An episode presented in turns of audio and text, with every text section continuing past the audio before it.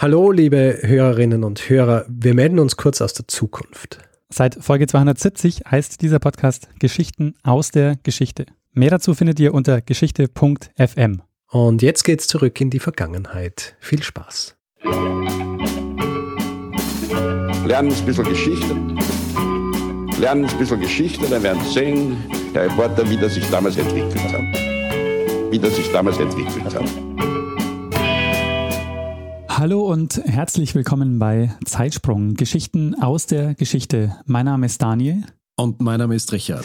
Ja, und wir sind zwei Historiker und wir erzählen uns Woche für Woche eine Geschichte aus der Geschichte. Das heißt, der eine erzählt immer dem anderen eine Geschichte und derjenige, der die Geschichte erzählt bekommt, weiß nicht, worum es in dieser Folge geht oder in dieser Woche dann geht. Und äh, wir sind bei Folge 207 angelangt. Und letzte Woche, Richard, habe ich eine Geschichte erzählt. Weißt du noch? Ähm, nee, haha, stimmt ja gar nicht. Letzte Letzte Woche. Woche hast du keine Geschichte. Nee, letzte Woche war wieder Spezialausgabe. Richtig, wir haben uns eine Geschichte erzählen lassen. Und zwar von Markus und Harald vom 3W6 Podcast über die Geschichte von Dungeons and Dragons. Genau, also wie es zu Rollenspielen kam, wie die, äh, wie die erfunden wurden. Spiele, Spielegeschichte äh, und interessanterweise eben auch wirklich äh, verbunden mit, mit historischen Dingen, also äh, Kriegs, Kriegsspiele und so weiter. Ja, sehr gut. Auch dieser, dieser ja, Firmengeschichte bei ne, Dungeons and Dragons, die Ja, ähm, schon aus so ähm, ja, persönlichen Katastrophen besteht. absolut. Und das Ganze äh, natürlich dann auch so Ausgang für äh, so eine ganze Industrie eigentlich. Ja, für viele Hörerinnen und Hörer wahrscheinlich ein neues Thema und auch wahrscheinlich etwas verblüffend, dass sie sowas in einem Geschichte-Podcast hören, aber es ist halt Geschichte. Ja. Und ich muss noch ähm, zur vorletzten Folge allerdings äh, noch ein Feedback loswerden. Aha.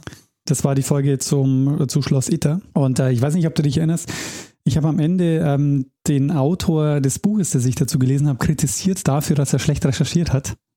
Ja, wegen der Straße, gell? Genau, und ausgerechnet da habe ich Ja. den Fehler gemacht, dass ich nicht äh, genau geguckt Oh, habe. Ich habe nämlich gesagt, es gibt keine äh, Josef-Gangel-Straße in Wörgl. Die gibt es auch nicht, weil die heißt Sepp-Gangel-Straße. Die Josef-Gangel-Straße, von der ich gesagt habe, dass sie dass äh, die nach ihm, nach der Person benannt ist. Die in Wien Ja. ist, die ist allerdings nach, äh, nach einem Schriftsteller Josef Gangel benannt. Also Tja. Ja. ich äh, entschuldige mich Naja. dafür.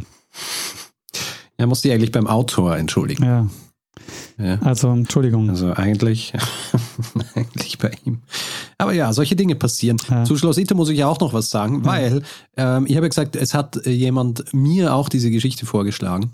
Und dann wurden wir, beziehungsweise ich darauf aufmerksam gemacht, dass äh, diese Person nicht die einzige war, die es mir auch schon vorgeschlagen hat. Nämlich Alexander hat es auch schon gemacht, vor einigen Monaten, irgendwann im Februar.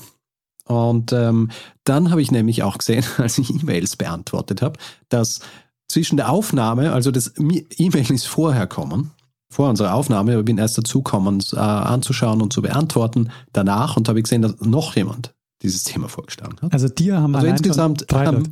haben, ja, drei Leute haben sie vorgeschlagen und zwei davon habe ich ähm, einfach nicht erwähnt, was natürlich überhaupt nicht geht. Deswegen, Alexander, danke, dass du es mir vorgeschlagen hast. Ich habe es schlussendlich dann nicht gemacht, aber natürlich, ja. Passiert, wenn es zwei Personen gibt, denen man Dinge vorschlagen kann. Und es passiert leider auch hin und wieder, dass ich nicht äh, gleich alle zur Hand habe, die mir ein Thema vorgeschlagen haben. Ja, das Ja. heißt aber, Richard, ähm, Ja, ja, warte, noch achso, was. noch noch was. Äh, nur kurz zur vor vorherigen Folge. Und zwar Obeisch, das Hippo in London. mhm. Also mich fragt jetzt, ob ich schon mal im Regent's Park Zoo war. ja. Habe ich gesagt, ich weiß es nicht. Aber dass meine Mutter mich, ähm, wenn sie es gehört hat, sicher anrufen wird und sagt, Richard, du warst schon im Regent's Park Zoo. Und äh, sie hat mich nicht angerufen. Sie hat es mir aber äh, per Messenger geschrieben dass du warst. und hat geschrieben, und hat geschrieben, natürlich warst du im Regent's Park Zoo, Richardi. Also, ja, Gibt's ein Foto? war ein Foto von mir im Zoo. Ja. Wahrscheinlich sicher irgendwo, aber ähm, was sei, analog halt. Das ist ja schon ein Zeitl her. Da war ich äh, äh, sehr jung. Verstehe, das äh, reicht mir dann nach. Ja, ich schau mal, ob ich es finde. Dann äh, scanne ich es ein und werde es ähm, auf, auf unserer Website posten. Sehr schön. So, das ist dann äh, Nischen-Content, würde ich sagen. Ja, absolut. Das wäre halt perfekt für eine Insta-Story, ne? ja, natürlich. Aber auch irgendwie ein bisschen vergebene Lebensmittel, weil Insta-Stories sind ja äh, recht ephemer, nicht? Die sind ja dann nach kurzer Zeit weg. Das heißt, all die Arbeit, dieses Ding äh, einzuscannen und so weiter, um es dann im Äther verschwinden zu sehen, ich weiß nicht, würde mich ärgern wahrscheinlich. Ja, aber du kannst sie ja schon wegspeichern, dass man sie auch dauerhaft ansehen kann. Kann man? Ja, kann man. Ich bin kein, kein Instagram-Power-User, deswegen. Naja. Also ich würde aber sagen, bevor wir uns da jetzt äh, verzetteln in Dingen, von denen wir keine Ahnung haben, machen wir lieber das, äh, was wir sonst auch immer machen äh, beim, bei diesem Podcast, nämlich Mhm. äh, eine Geschichte erzählen. Und äh, da Ja. ich die Einleitung gemacht habe, weiß äh, schon das werte Publikum, dass du dran bist mit der Geschichte. So ist es. Und ich bin gespannt, wohin du uns führen wirst.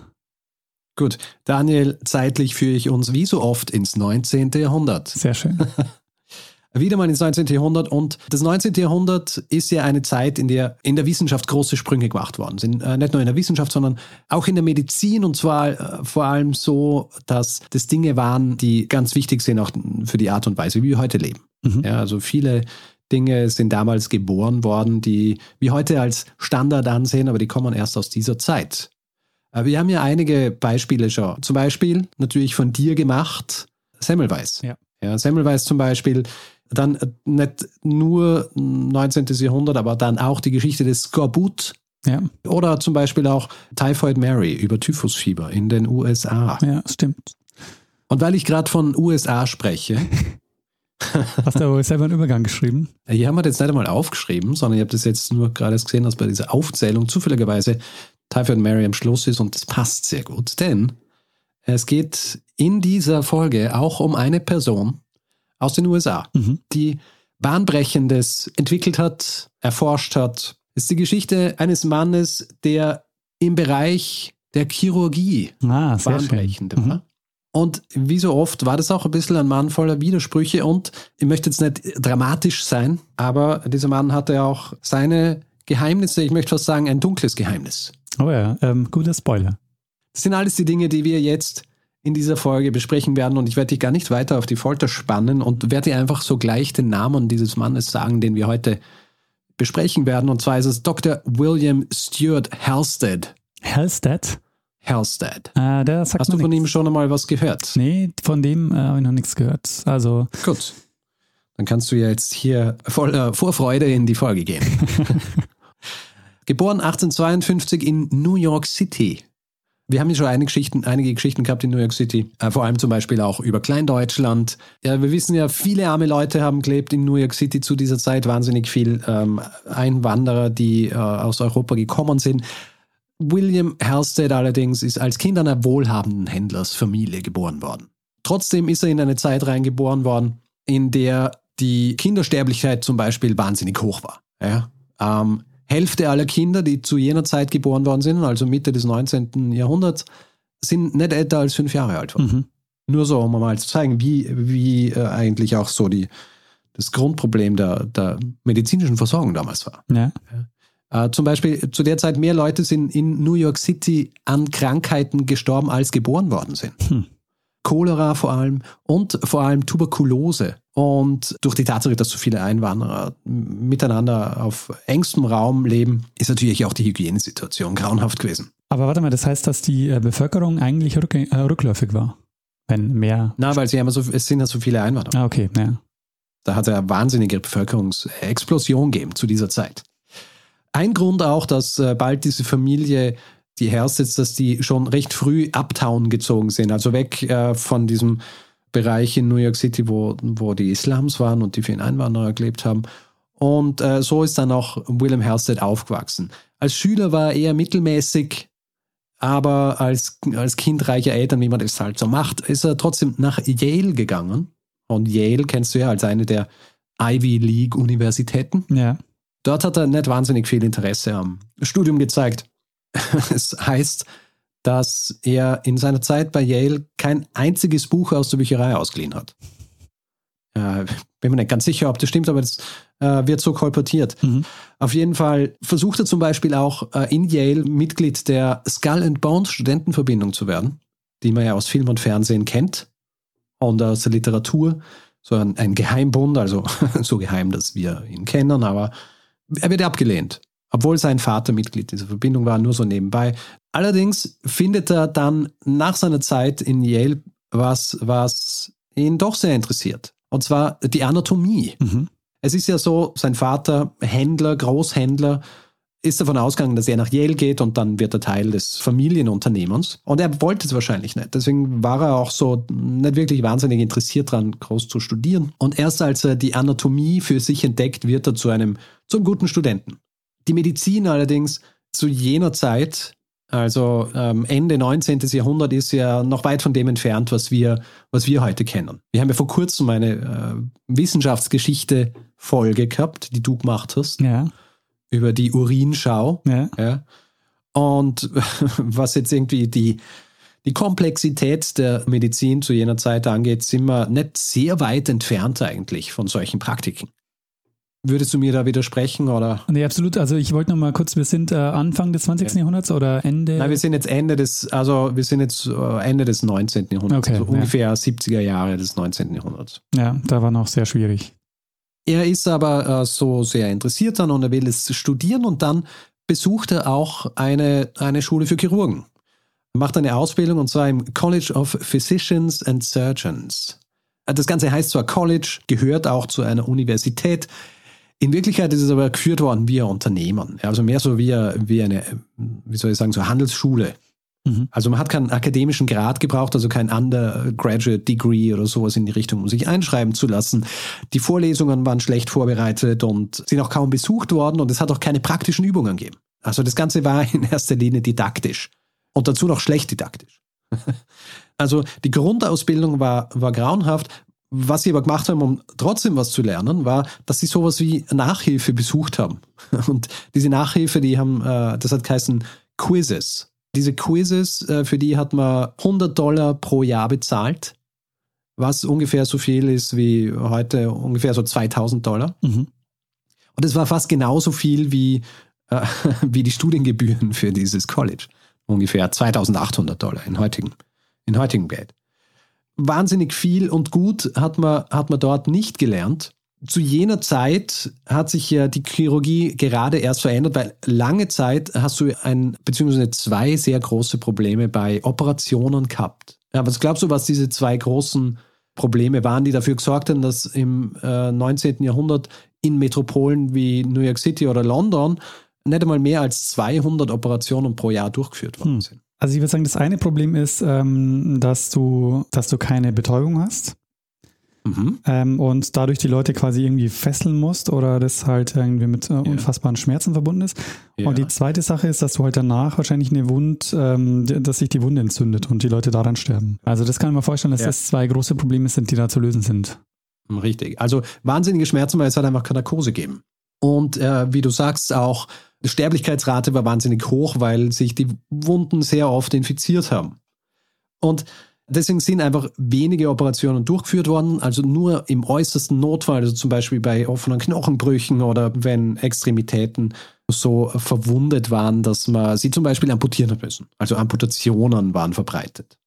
Was ist dann passiert? Was haben sie gemacht, um äh, diese zwei Probleme in den Griff zu kriegen? Ich sag's einfach. Ich meine, du wüsstest das, aber ich sag's einfach, weil das ist meine Geschichte, okay? Im Fall der Schmerzen war es so, dass sie ein Narkosemittel gefunden haben. Aha. Und ähm, das ist quasi Wundermittel, wenn man so will. Äh, weißt du, was das erste Narkosemittel war, das, sie, äh, das dann wirklich eingesetzt worden ist? Ähm, Narkosemittel, wa- war es sowas wie Morphium oder so? Äh, na, es war Ether. Ah, okay. Mhm. Ether ist äh, zum ersten Mal verwendet worden von einem Zahnarzt namens William T.G. Morton. Wie so oft bei solchen Dingen hat es äh, eine Zeit lang gedauert, bis das auch wirklich dann verwendet worden ist, bis, bis die medizinische Community davon überzeugt werden hat können, dass das wirklich funktioniert. Aber es hat funktioniert, sie zu überzeugen und schließlich wird dann Ether zum, zum ersten Standard für ein äh, Anästhetikum, also ein Betäubungsmittel. Später dann äh, wird auch eine Zeit lang Chloroform verwendet Mhm. Weil es weniger flammbar ist als Ether. Ist dann aber auch wieder abgelöst worden durch Ether, weil es sich als einfach zu giftig rausgestellt hat. Das hat immer äh, diverse Nebenwirkungen gehabt. Und Ether ist dann auch bis ins 20. Jahrhundert eigentlich verwendet worden. Wird heute nicht mehr äh, verwendet. Es gibt jetzt bessere Präparate, aber Ether war im Grund dieses Mittel, das dann dafür gesorgt hat, dass man jetzt Operationen durchführen kann, die schmerzfrei sind. Aber Ether ist dann also so ein Gas, Patienten. das man dann einatmet und dann, ähm, Ja, Okay. genau. Es ist zu jener Zeit auch mit vielen unterschiedlichen Mitteln experimentiert worden, die ähm, eventuell Schmerzen lindern können. Jetzt nicht nur, dass sie zum Beispiel den Patienten mit und die Schmerzen lindern, sondern auch lokal. Mhm. Eines davon werden wir noch besprechen, aber ein bisschen später und unter anderen Gesichtspunkten. Wir haben jetzt die Schmerzfrage gelöst und die Operationen können also durchgeführt werden, ohne dass Patienten und Patientinnen höllische Schmerzen verspüren müssen. Wir haben aber noch immer das Problem der Infektionen. Aber das und war schon vor Hasted. Also war das Problem mit, dem, mit der Narkose ja, war schon vor Hasted gelöst. Das ist gelöst. Das Problem der Infektionen ist gerade im Begriff gelöst zu werden. Mhm. Weißt du, wer hier der Erste war, der wirklich eine bahnbrechende Entdeckung gemacht hat, beziehungsweise bahnbrechende Praxis gehabt hat in der Art und Weise, wie er operiert hat? Ja, ähm, das war wahrscheinlich Joseph Lister. Richtig. Ja.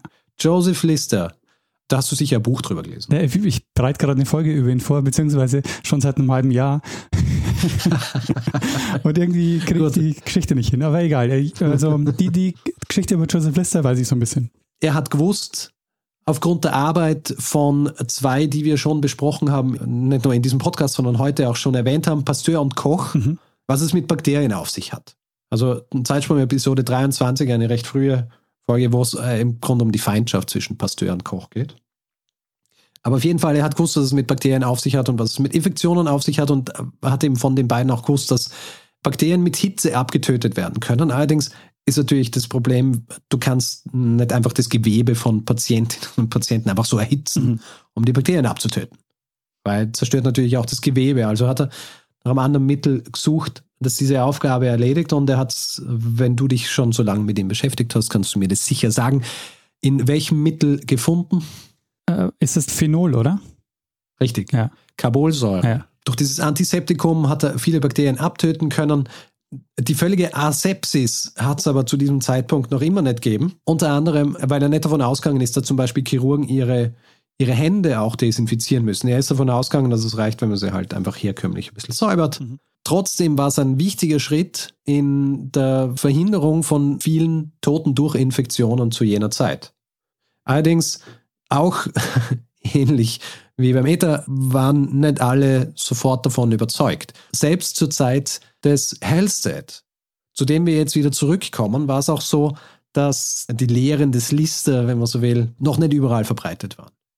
Hellstead beginnt jetzt gerade seine Ausbildung am College of äh, Physicians and Surgeons. Und nachdem Operationen jetzt ja auch schmerzfrei ablaufen können und die Wahrscheinlichkeit des Todes danach äh, geringer ist als vorher, werden jetzt auch Operationen gemacht, die Krankheiten bekämpfen. Mhm. Ja? Halstead stürzt sich jetzt also in seine Ausbildung und äh, noch während seiner Ausbildung im Jahr 1876 beginnt er ein Praktikum am Bellevue Krankenhaus in New York City man sieht daran auch, wie ernst er diese Sache tatsächlich genommen hat und wie gut er zu jener Zeit auch schon war, mhm. weil dieses Praktikum ist eigentlich nur Personen offen gestanden, die schon einen Abschluss gehabt haben an medizinischen. Erst dann haben sie die Aufnahmeprüfung machen dürfen. Er allerdings hat einfach trotzdem die Aufnahmeprüfung gemacht und er war so gut, dass er genommen worden ist, obwohl er noch gar nicht fertig war mit seiner Ausbildung. Und er bin, du lachst, so eine Frechheit wie er sich darüber hinwegsetzt, über diese Konventionen ja. und Regeln. Aber ja, so ist er. Der Hellstead. Auf jeden Fall beginnt er jetzt dort sein Praktikum, das sieben Monate dauern wird und dort beginnt er dann auch schon wirklich so bei Operationen zu helfen und er sieht auch, dass die hygienischen Zustände eigentlich recht katastrophal sind dort. Ja, also wie, wie umgangen wird mit Blut und wie so kübelweise Eiter und Blut herumgetragen wird und alles ist eigentlich dreckig und er lernt im Zuge dieses Praktikums eben auch die Operation, die antiseptische Operation nach Lister kennen. Die ja zu dem Zeitpunkt gerade mal so, ich glaube, zehn Jahre alt war. Mhm. Ich glaube, das war in den 60er Jahren der, äh, des, des 19. Jahrhunderts. Ja. Und jetzt befinden wir uns in den, in den 70er Jahren. Im Jahr 1877 schließlich beendet er seine Ausbildung und äh, ist jetzt Doktor der Medizin. Und seine frühe Karriere als Mediziner beginnt er dann im New York Hospital im Jahr 1778 und lernt dort auch ähm, einen ganz wichtigen Menschen kennen, nämlich den Pathologen William Welch. Und dieser William Welch wird nicht nur sein bester Freund werden, sondern er wird in späterer Folge auch sehr wichtig sein für, für seine weitere Karriere. Halstead beginnt in diesem New York Hospital zu arbeiten. Allerdings will er noch mehr lernen. Und wie ich vorher schon gesagt habe, dieses College, das er besucht hat, ist kein wahnsinnig gutes College gewesen. Und es hat aber in den USA nicht mehr Möglichkeiten gegeben, mehr über Chirurgie zu lernen. Also was macht er? Er reist Was? nach Europa. Richtig. Er reist nach Europa und du darfst nicht vergessen, er hat reiche Eltern, das heißt, er kann sich das leisten, nach Europa zu reisen. Ja. Und er reist nach Europa und wo genau reist er hin in Europa? Ähm, Nach England. Auch, aber in erster Linie nach Wien. Oh. Und hier ist auch ganz interessant, so nebenbei. ja, es hatte zu diesem Zeitpunkt noch keine, ähm, so wie heute, eine Lingua Franca gegeben, so eine standardisierte Sprache, die irgendwie verwendet worden ist, in der Wissenschaft zum Beispiel. Mhm. Also heute Englisch ist ja Standard, ja.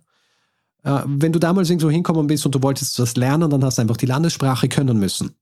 Und das ist auch das Erste, was Halstead macht, als er nach Wien kommt. Er engagiert zwei Lehrer, die ihm Deutsch beibringen. Und nach einiger Zeit ist er dann wirklich so weit, dass er bei den dortigen Koryphäen lernen kann. Er lernt unterschiedliche Ärzte kennen und er lernt auch bei ihnen, zum Beispiel Emil Zuckerkandel, der berühmte Anatom, den du vielleicht vom Namen her kennst und Nee. vielleicht auch, äh, kennst du nicht? Nie gehört. Steht, steht im, ähm, im Arkadenhof in Wien. Ah. Richard von Volkmann, der Pionier auf dem Gebiet der Gelenkschirurgie war und selber auch Verfechter der aseptischen Chirurgie. Und er lernt auch zwei Ärzte kennen, die ganz wichtig werden für ihn, weil sie assistiert haben, beziehungsweise Assistenten waren des wohl berühmtesten Chirurgen zu dieser Zeit in Europa, Professor Theodor Billroth. Ah, Beirut. Den, äh, der, Ja. da gibt es auch eine Statue im AKH, oder? Ja, und sagt er wahrscheinlich, weil es gibt ja auch die Billrothstraße. Ja, stimmt. Mhm. Ja, also wichtigster, wichtigster Chirurg zu dieser Zeit, selber Anhänger dieser listischen antiseptischen Praxis und der war auch berühmt dafür, dass er sehr viel Wert auf eine lange und intensive chirurgische Ausbildung gelegt hat, die mindestens sechs Jahre gedauert hat, äh, also mit Assistenzzeit und so weiter. Das ist was, das bei Halstead großen Eindruck hinterlassen hat und was dann auch äh, in, in späterer Folge für, für ihn wichtig sein wird. Nachdem er in Wien und äh, zeitweise auch in, in England war, kehrt er wieder zurück nach New York. Und jetzt ist im Grunde so diese, diese Hochzeit des frühen Dr. Halstead. Er arbeitet an diversen Krankenhäusern und er arbeitet mit einem Werf und mit einer Schnelligkeit und mit, mit einer, wie soll ich sagen, er, er ist quasi ein Chirurgiestar von Anfang an. Ja. Äh, Er bringt die Dinge, die er in Europa gelernt hat, bringt er mit im Bellevue Hospital, wo er ja sein Praktikum gemacht hat. Da wird er jetzt Chirurg und er verlangt dort dann, was für die meisten dort wahrscheinlich so, ähm, so ein bisschen an der Frau war, dass er das einfach so von ihnen verlangt. Aber er verlangt, dass sie ihm einen Operationssaal bauen, der auch für aseptische Operationen äh, funktioniert, Mhm. ja, der aseptisch sein soll. Es wird ihm allerdings verweigert, weil sie sagen, du bist hier neu, wir bauen dir jetzt nicht diesen Operationssaal. Und was macht er? Er baut ihn selber. Er sucht sich, er baut ihn selber, er sucht sich einen passenden Ort auf dem Gelände des Krankenhauses und er äh, stellt da Zelte auf. Mhm. Und dieses Zelt von Architekten designt, hat alles, was er braucht. Es ist beheizt, es hat so einen gewachsenen Holzboden, ist auch ein bisschen abschüssig, dass es einen besseren Abfluss gibt. Man kann es vorstellen, wichtig in, in ähm, so einem Operationssaal. Es gibt so ähm, Dachfenster. Es gibt heißes und kaltes Wasser fließend. Es gibt Gas für Licht und für Heizung und auch um die Instrumente, die sie verwenden, zu sterilisieren. Weil sie zu dieser Zeit dann angefangen haben, ihre Instrumente mit Hitze zu sterilisieren. Mhm.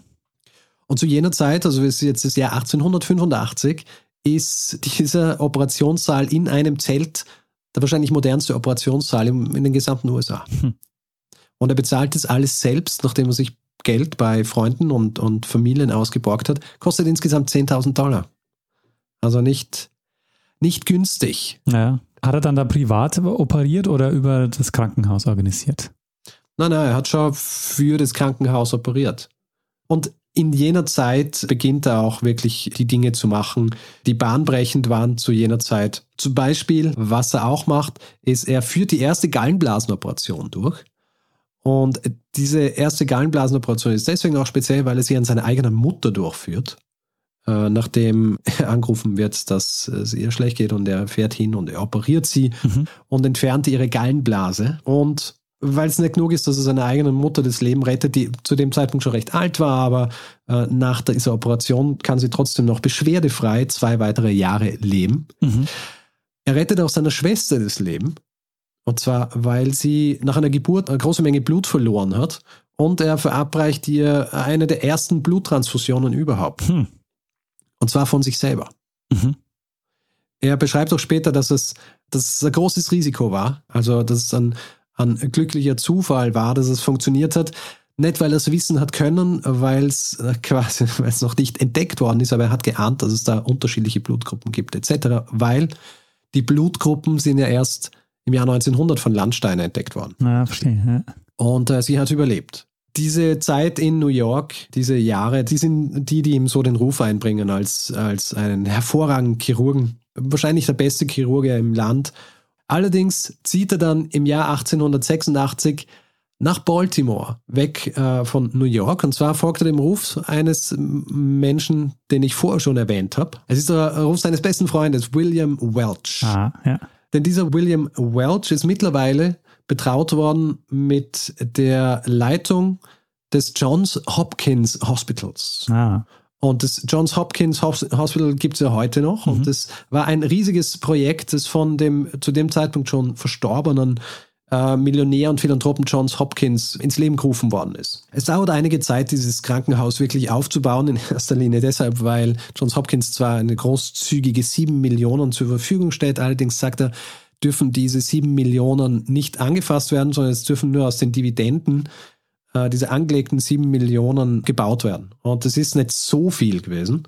Deswegen hat es fast ein Jahrzehnt gedauert, bis dieses Krankenhaus dann wirklich gestanden ist. Im Jahr 1889, als das Krankenhaus dann eröffnet wird, wird Halstead Chirurg in diesem Krankenhaus und er wird auch Professor der Chirurgie. Äh, Interessanterweise ist das nicht die höchste Position in, äh, in diesem Krankenhaus. Die kriegt er erst im Jahr 1890, also ein Jahr später. Und zwar wird er dann äh, Surgeon in Chief, also der, der Chefchirurg. Warum er nicht gleich zum Chefchirurg geworden ist, ähm, er- erkläre ich später noch. Im Jahr 1892 wird dann auch die Johns Hopkins School of Medicine gegründet. Und dort wird er ebenfalls zum, äh, zum Professor der Chirurgie ernannt. Und bei Johns Hopkins ändert sich so ein bisschen die Art und Weise, wie er arbeitet. Also vorher war er so dieser, dieser äh, Chirurgie-Star, der wirklich ähm, sich auf alles gestürzt hat. Bei Johns Hopkins ist es eher so, dass er, er wird äh, langsamer in seinem Handeln, weil er mehr nachdenkt und weil er auch mehr forscht und weil er mehr Zeit im Labor verbringt. Weil er viel Zeit darauf verwendet, nicht zu schauen, was für Operationen kann ich machen, sondern wie kann ich Operationen durchführen, die dann ein noch besseres ähm, Ergebnis für den Patienten oder die Patientin haben. Also äh, in erster Linie, dass sie nicht sterben. Und er ist dann auch derjenige, der eine große Neuerung einführt, die revolutionär ist zu jener Zeit, wo man sich heutzutage denkt, ja, warum nicht gleich? ja. Aber damals war es wirklich außergewöhnlich und zwar waren das die Gummihandschuhe beim Operieren. Ah, Und zwar im Jahr 1889.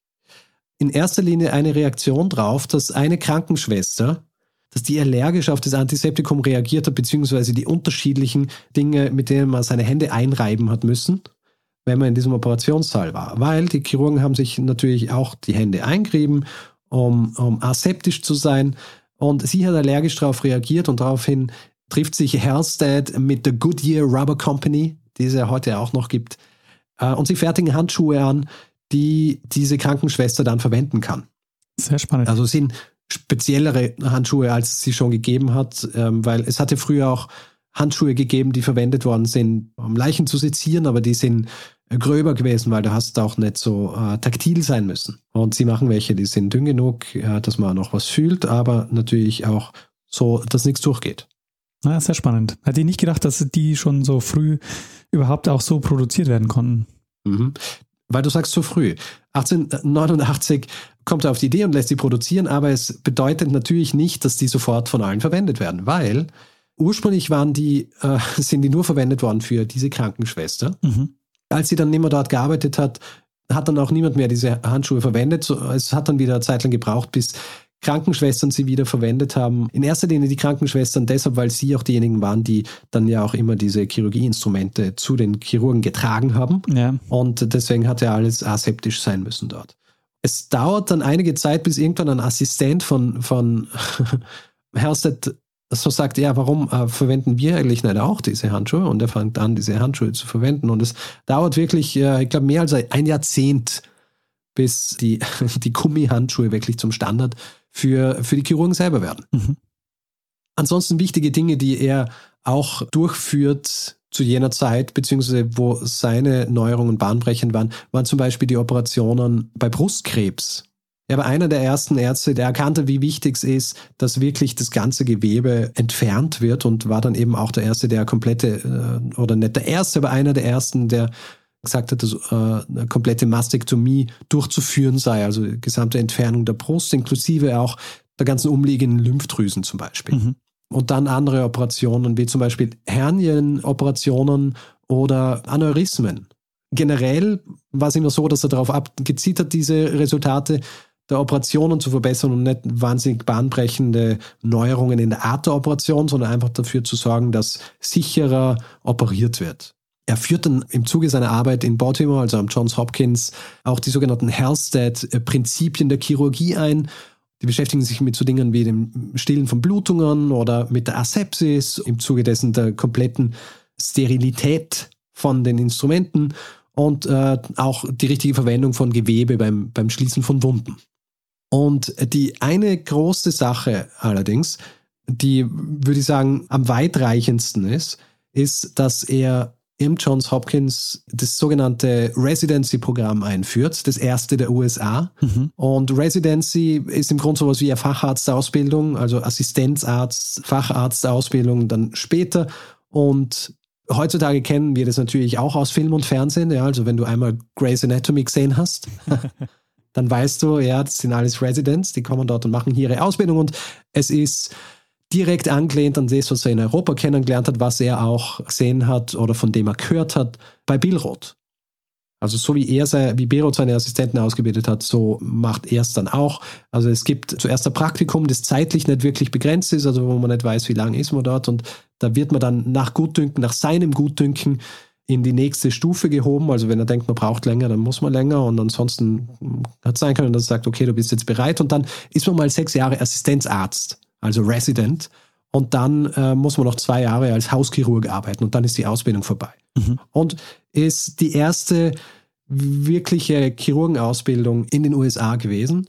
Und in den Genuss dieser Ausbildung äh, sind in jenen Jahren eine Reihe an berühmten Chirurgen der USA äh, gekommen, also die dann später zu berühmten äh, Chirurgen wurden. Und das System breitet sich dann auch in den folgenden Jahrzehnten in den gesamten Vereinigten Staaten aus. Nebenbei auch noch, diese Johns Hopkins Medical School hat auch Frauen zur Ausbildung zugelassen. Was in erster Linie darauf zurückzuführen war, dass dem Krankenhaus, nachdem sie äh, ähm, also nachdem das Krankenhaus gebaut worden ist und sie diese Medical School einrichten wollten, hat ihnen das Geld gefehlt. Hm. Und es hat ein Frauenkomitee gegeben, das hat sich angeboten, dass sie das fehlende Geld auftreiben. Allerdings mit der Auflage, dass dann auch Frauen zugelassen würden. Und der Vorstand dieses Krankenhauses hat zugestimmt, weil sie sich gedacht haben, äh, die schaffen das ohnehin nicht. Und sie haben es geschafft, das Geld aufzustellen. Und dann haben sie äh, natürlich auch tun müssen, was sie versprochen haben. Und ab diesem Zeitpunkt waren auch äh, Frauen zugelassen. Das heißt, die ersten Chirurginnen in den USA, die kommen aus dieser Schule. Genau. Gertrude Stein zum Beispiel, mhm. falls, du den, falls du sie kennst, nee. die ähm, Schriftstellerin, die hat dort studiert, aber hat dann beschlossen, dass sie es nicht fertig machen. Mhm. Das sind im Grunde die, ähm, die großen Errungenschaften des Dr. William Stewart Hassett, aber ich habe natürlich großspurig vorhin erzählt, dass äh, das nicht alles ist, was wir besprechen wollen. Oh ja, ich Denn, warte noch auf das dunkle Geheimnis. das, das dunkle Geheimnis. Naja, es ist so, Herstedt war wahnsinnig genial, da waren sich alle einig. Allerdings zum Beispiel in Baltimore am Johns Hopkins war so, dass sein Verhalten so ein bisschen komisch war hin und wieder. Ja, also er ist, er ist oft für längere Zeit verschwunden, also wirklich für Wochen, ist dann immer zurückgekehrt, als wäre nichts gewesen. Auch manchmal, wenn er operiert hat, zum Beispiel, äh, ist er während Operationen einfach äh, rausgegangen und ähm, hat seine Assistenzärzte fertig machen lassen, hat nicht wirklich gesagt, warum. Äh, er war auch so ein bisschen, äh, ein bisschen ein unangenehmer Zeitgenosse. Also oft vergesslich, unhöflich, äh, hat auch oft so gewirkt, als, als ging es ihm einfach schlecht. Hätten natürlich ganz normale Erscheinungen sein können.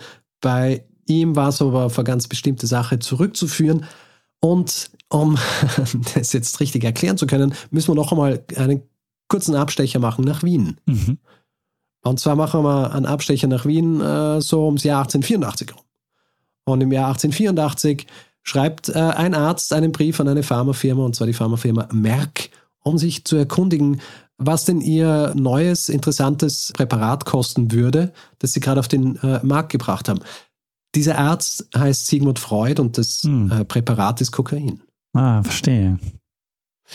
Sigmund Freud zu diesem Zeitpunkt ist ja noch äh, weit von dem entfernt, als das wir ihn heute kennen. Mhm. Ja, zu dieser Zeit noch ein sehr erfolgreicher Arzt und auch einer, der sehr gern experimentiert. Also ist er auch im Labor gesessen und hat herum experimentiert und unter anderem hat er dann eben auch mit Kokain experimentiert und zwar für die Schmerzbehandlung.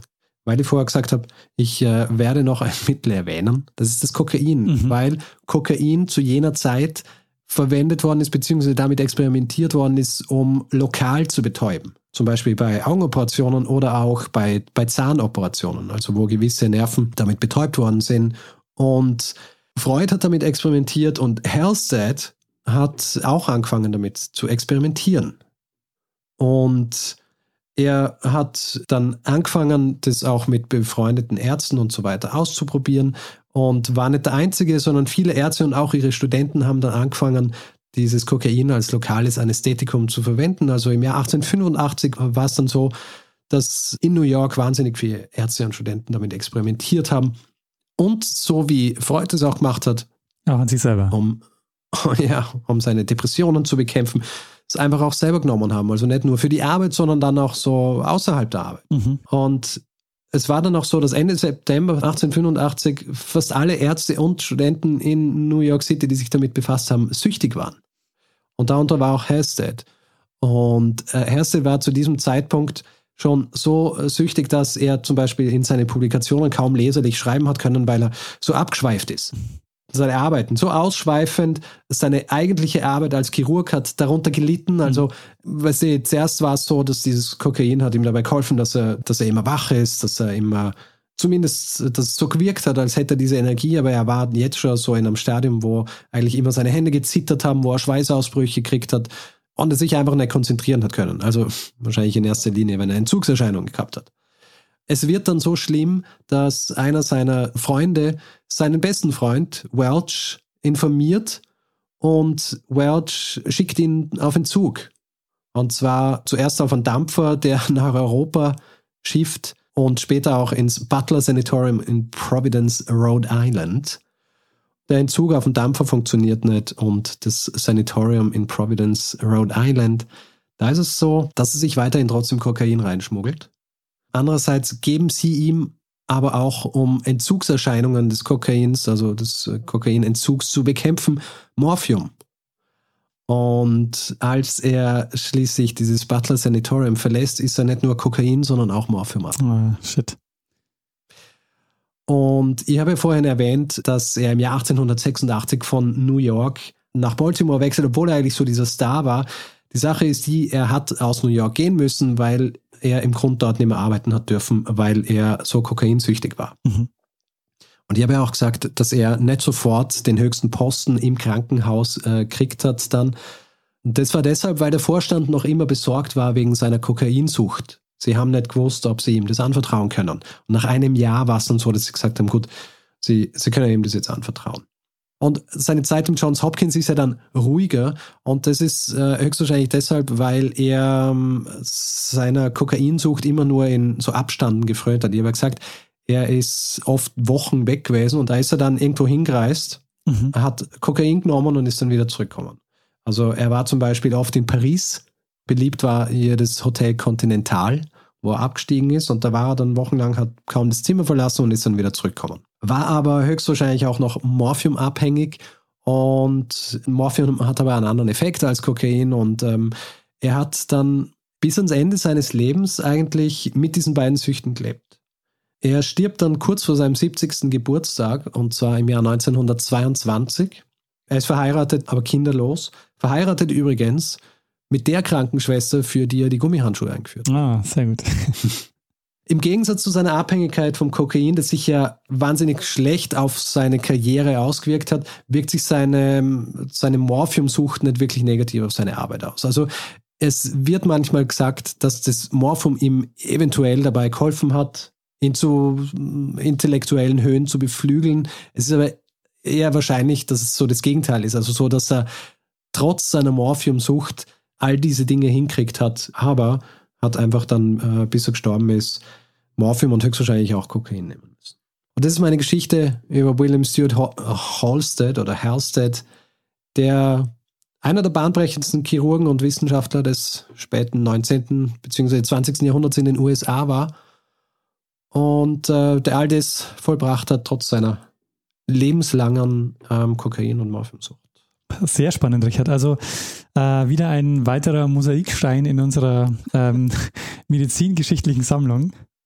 Ja. Und auch ähm, wieder ein schöner, ein schöner Baustein, auch der ja, wir waren ja quasi auch fast parallel auch schon ähm, unterwegs, also mit Semmelweis und auch ähnliche Themen quasi mhm. schon, aber nochmal ähm, ähm, und auch diese Geschichte mit Lister finde ich auch sehr spannend. Also das finde ich äh, ist nochmal ein sehr, sehr schöner, ähm, äh, sehr schöner Mosaikstein. Finde ich auch. Also ich bin ja auf Hersted geschossen, weil, weil ich ein Buch über Schlafen gelesen habe. Schon vor einiger Zeit aber. vor einiger Zeit, aber dort ähm, erwähnt er dieses Residency Program, das ja. Hersted eingeführt hat und das Hersted von seinen Studenten und Studentinnen erwartet hat, dass sie, dass sie wenig schlafen und viel arbeiten. Und er mhm. hat es vorgemacht. Ja, also alle, ja, dann, wenn er das kann, dann können wir das auch. Allerdings haben die Leute nicht gewusst, dass er kokainsüchtig ist. Ja, ja. also er konnte, weil er, weil er Kokain genommen hat. in dem Buch hat er es so beschrieben, ich glaube, es ist eher so ein bisschen ein, ein Kunstgriff gewesen, den er hier verwendet hat, weil seine eigentliche Kokainsucht ist ja eher in New York City gewesen und nicht als er das Residency Program im Johns Hopkins in Baltimore eingeführt hat. Aber ja, das sind Kleinigkeiten, um eine Geschichte zu verkaufen. Ich muss jetzt sagen, ich finde es auch faszinierend, wenn man sich vorstellt, dass zu dieser Zeit so der, der Großteil der Chirurgen, die da unterwegs waren, alle ähm, kokainabhängig waren.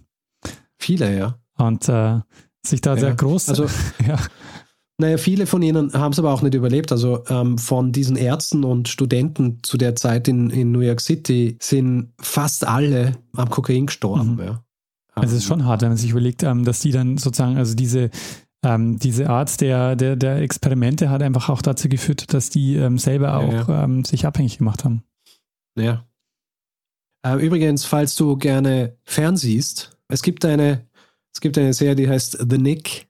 Ah, ja. Hast du die schon mal gesehen? Nee, äh, also liegt ist auf dem Zettel, aber nicht gesehen. Ja, The Nick. Da geht es ja auch um Chirurgie im 19. Jahrhundert, frühes 20. Und es gibt einen Charakter dort, der basiert auf Halstead. Ah, ich weiß jetzt aber nicht äh, genau, wer es ist. Ich habe leider The Nick auch noch nicht gesehen. Ich habe gedacht, ihr könnt zur Vorbereitung eine Folge anschauen. Allerdings habe ich nicht die Zeit gefunden. Ah. Aber sehr spannend. Also ähm, ich finde auch so diese, ähm, überhaupt so, ähm, so diese, diese Phase in der Medizingeschichte ist halt auch wahnsinnig faszinierend, weil man jetzt auch an dem Punkt wieder sieht, wie viele kleine, ähm, kleine Puzzlesteine da zusammenfallen müssen.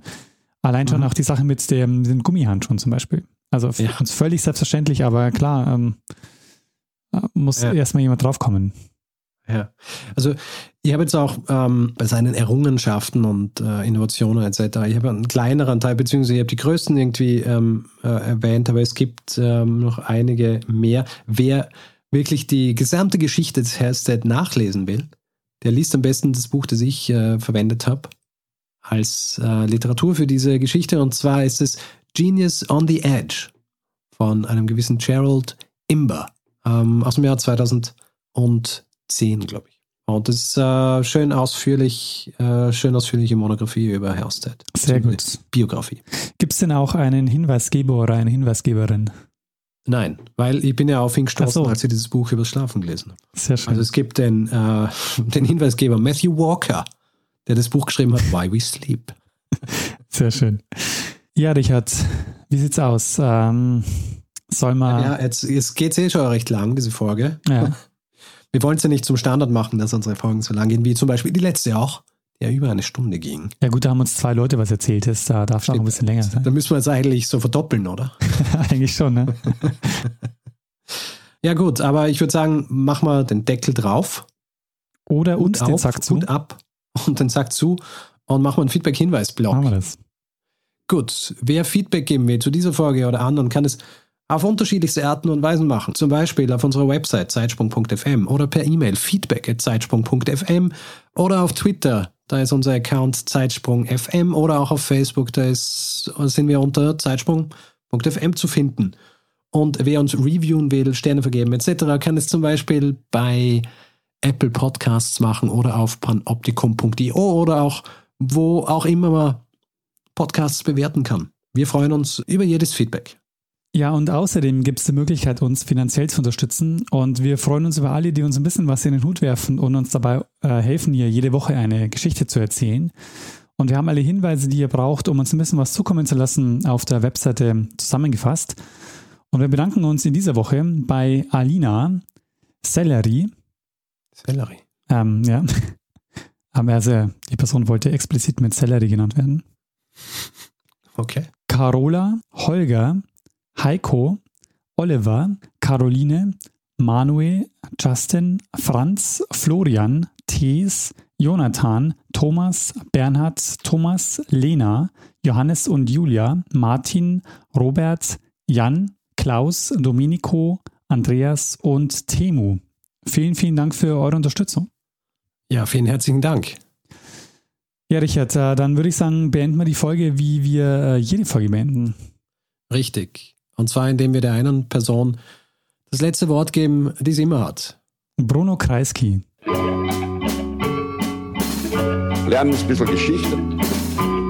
Lernen ein bisschen Geschichte, dann werden Sie sehen, der Reporter, wie das sich damals entwickelt hat.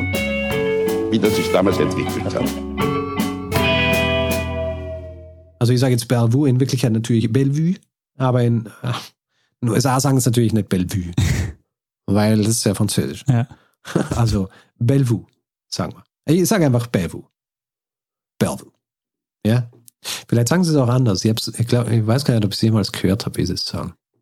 Was glaubst du? Ja, ich glaube auch nicht, dass sie Bellevue sagen, weil, na, Bellevue.